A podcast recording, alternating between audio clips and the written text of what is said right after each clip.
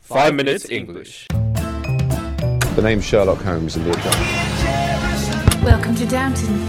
Never five minutes. Season Three，我们的微信公众账号已经开通了，我们在微信里会有我跟美女 Vivian 一起主持的 Sunrise on Five Minutes 的节目，每天讲一个英语方面的知识点、听力、短语、语法、阅读，利用你刷牙、洗脸、拉便便的时间，积累丰富的英语知识，提高英语能力。那怎么找到我们呢？在微信里搜索“每日五分钟英语”，那个黄色背景的爆炸头就是我们了。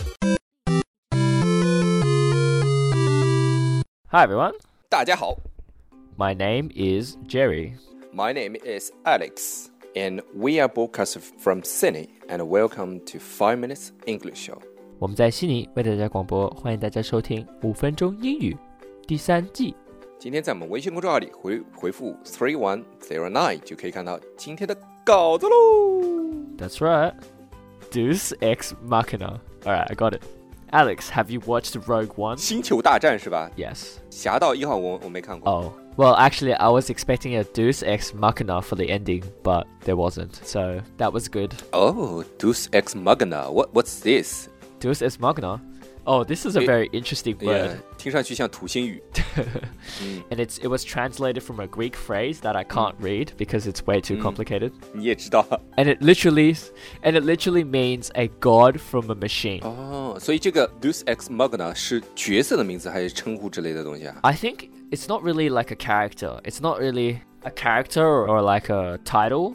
It's more about a role, having a particular role in the film. 一个角色， Basically, a deus ex machina is a word that means basically a, like a huge sort of plot twist sort of thing. Basically, you have a plot, right? And then things happen, and then at the end, this deus ex machina is introduced into the story suddenly and unexpectedly, and it becomes the solution to a problem. 救世主 Yeah, kind of like that. A, a, a savior, yeah. 就是救世主的意思，like 耶稣 Deus Ex Magna。哎，这这个比较常用嘛，就比如说我我我们平时讲的时候，哦，he's，比如说一个公司快要倒闭了，然后一个人突然出现，然后他立马把这个销售量往上提了一百倍，然后这个人就会被称为 Deus Ex Magna。 Yes, but like I don't think that really happens in real life, so Uh, but also like Deus Ex Magna is it can be really like random and illogical at s- at times. uh. In real life to have a Deus Ex Machina would be like, you know, everyone's dream, right? Uh. Just hire somebody and they'll fix all your problems and blah blah blah. It's just So, in the film, in the movie, yes. in But, your you know- daydream。 Yeah, it, when you're spacing out, you can think you you can think of yourself as the Deus Ex Machina. 每个人都会这么想的。And fall in love with a beautiful girl。 And then when you come back to reality, you're like, actually, I'm just a nobody. My life is sad. That's you, Jerry。 Yes, that's me. That's me. I'm a, I'm a Deus Ex Machina. No, I'm not. Sorry. I'm a I'm an anti Deus Ex Machina. So basically, Deus Ex Machina in films, right? Mm. 嗯 It's not a main character. It's not like a character. It's like a plot change. So it's like a so say you're going in a straight line, right? Suddenly you turn you turn 150 degrees and you go the other way. That's like a Deus Ex Machina. You're like completely changing direction really fast. 就像那个奥特曼，奥特曼然后被怪兽攻击完了，然后嘟嘟嘟亮了，好，他自己就变成了自己的 Deus Ex Machina，然后 plot change， Yeah, yeah, basically. 然后一下子必杀技就把 Yes 怪兽弄死了。我们永远想的是，你干嘛一开始不玩这个？ Yeah, exactly.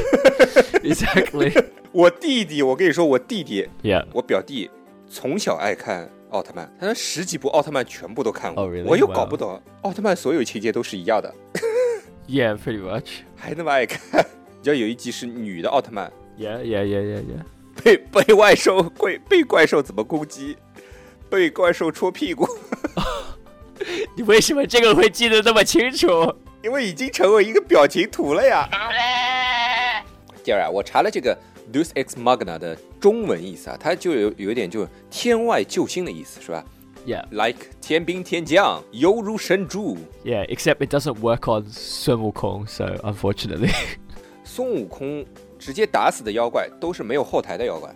你看《西游记》里面，孙悟空打不过的妖怪要去请救兵的，都是比如说什么太上老君的童子啊，什么哦如来佛的坐骑啊，哦呃 Oh, uh, yeah. 菩萨的坐骑啊， Oh yeah，他他妈 true 一棒打死的全部都是，呃，这种就没有后台的，什么白骨精啊， 对吧？就打死拉倒。 Oh yeah, true. No, that's true. Actually, yeah, that's true.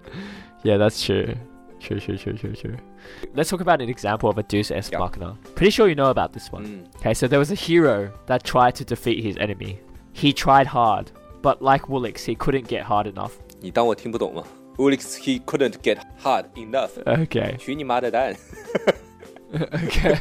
and then this hero, right? Let's just say the hero is Woolix. Ah, that's okay, let's good. let's make Woolix the hero for once. Okay, he's he's been the he's been the uh, he's been the victim for so long. I feel sorry for him. We should make him the hero. 你够了吗？ Okay, so Woolix found a sword on the ground, and when he picked it up, he realized it was the legendary sword Excalibur. What's this？ It's a legendary sword in the story of King Arthur. 啊哦，King Arthur 这个我知道的啊，亚瑟王。 Yes, that's right. 以前我小时候看过一个动画片，叫《神啊，赐予我力量吧，希瑞希曼》， What is this? 就是动画片儿啊。我我拿把这把剑抽出来之后呢，对天说一句：“神啊，赐予我力量吧。”然后 he or she，呃，become Deus Ex Machina。如果大家喜欢我们的话，可以在苹果 Podcast 和荔枝 FM 里搜索“每日五分钟英语”，那个黄色背景的爆炒头就是我们了。喜欢我们的话，可以订阅我们的节目，或者给我们评论五星以资鼓励。也可以在微博或者微信给我留言，我每条都会回复的。也欢迎大家转发我们的节目，让更多的朋友参与到我们的节目中来。